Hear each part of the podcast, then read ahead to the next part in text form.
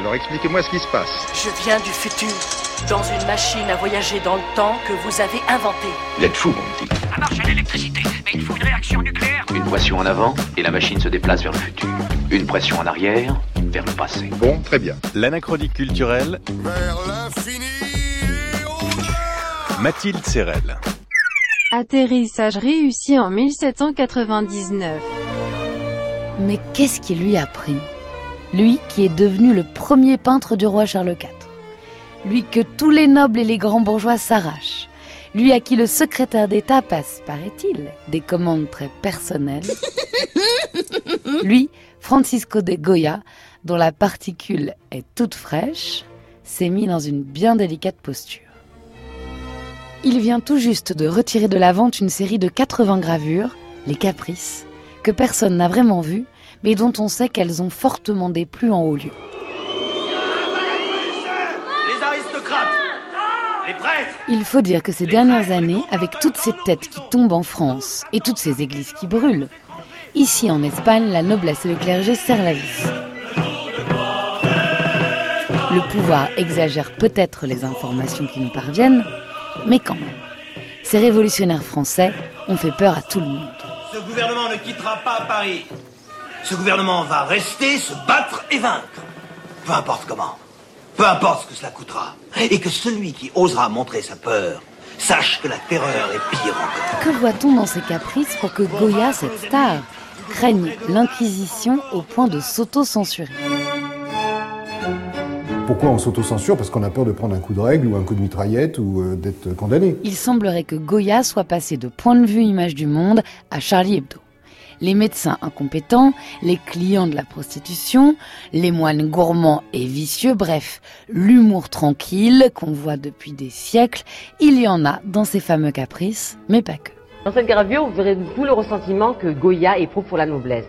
La noblesse, elle la représente par un âne. Cet âne est là, c'est un noble, il a son petit blason qui est là, et puis il est en train de rechercher ses aïeux. Il ouvre l'arbre généalogique et qu'est-ce qu'il voit? Mais son grand-père était déjà un âne. Insulter nos têtes couronnées, s'attaquer aux privilèges de la noblesse et des ecclésiastiques, parler de mariage arrangé et même de divorce. Dios mio, il a pété un plomb ce gars. A-t-il lui aussi attrapé la fièvre révolutionnaire?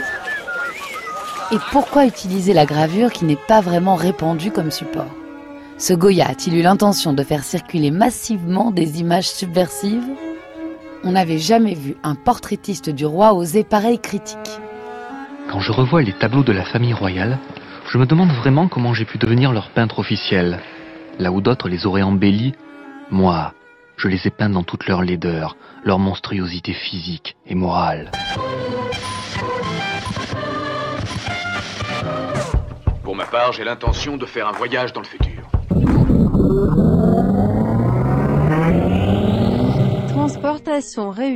Vous êtes de retour au 21e siècle. Ce que l'on peut dire, 220 ans plus tard, c'est qu'il n'y avait pas un, mais deux Goya. Un Goya courtisan et un Goya critique.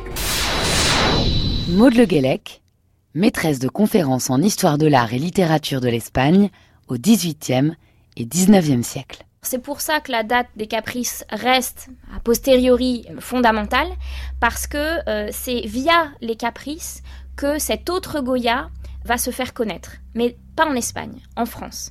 Probablement par un ambassadeur français qui euh, donc était à Madrid et qui retourne en France. Probablement que les exemplaires circulent de cette façon. Et c'est comme ça que euh, des artistes, des écrivains français romantiques vont euh, découvrir Goya. Euh, donc euh, c'est Delacroix, c'est Daumier, Victor Hugo, Théophile Gautier vont connaître ses caprices et s'enthousiasmer pour ce Goya critique, ce Goya romantique, ce Goya fantastique. C'est-à-dire que dans les caprices, il y a effectivement en germe des nouvelles esthétiques qui ne sont pas celles de son temps. Il y a notamment une gravure, la 43, qui montre l'artiste tourmenté. Donc là, les romantiques vont vraiment se reconnaître euh, dans, cette gravure. Aussi, toutes les gravures autour du terme de la sorcellerie qui vont faire dire euh, que Goya a presque inventé le fantastique. Et donc, ils reconnaissent esthétiquement un bijou.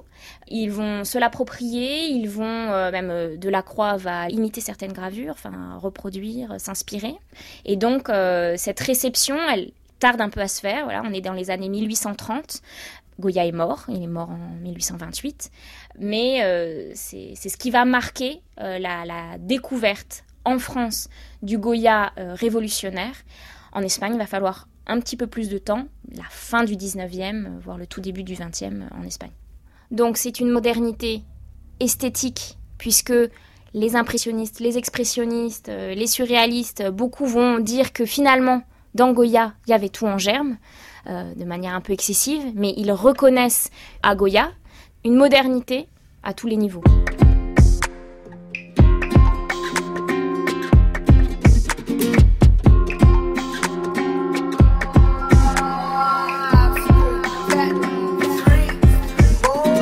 Ce Goya double est donc à la fois l'inventeur d'une révolution esthétique qui inspire les autres artistes, mais aussi d'une révolution du discours critique qui préfigure l'artiste accusateur.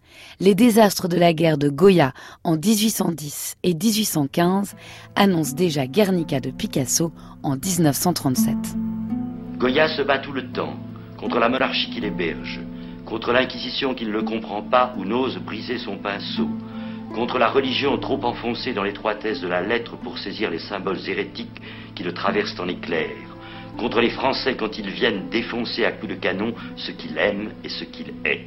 Son pinceau, son crayon, sa pointe courent après sa pensée. On croit le saisir, il s'échappe. Mais le Goya sombre et critique ouvre une voie peut-être encore plus intéressante c'est le dessin comme expulsion des obsessions intimes. Sûrement ce qui fait toute la différence, c'est que maintenant, on connaît des œuvres qui étaient sûrement destinées à être des œuvres intimes. C'est le cas des peintures murales, c'est le cas de ses dessins. Il dessine énormément à une époque où le dessin n'est pas un art en soi. Normalement, le dessin à l'époque, c'est préparatoire. Goya fait du dessin pour du dessin. Il fait des albums entiers et donc ce sont, ce sont des œuvres qui ne sont pas destinées à être publiées. Et où il va pouvoir, euh, en dehors de toute censure, en dehors de l'Inquisition, euh, loin de son statut euh, de, courtisan, vraiment laisser libre cours alors à, à toutes ses pensées et toutes ses angoisses. Et c'est sûrement ça qui fait la différence.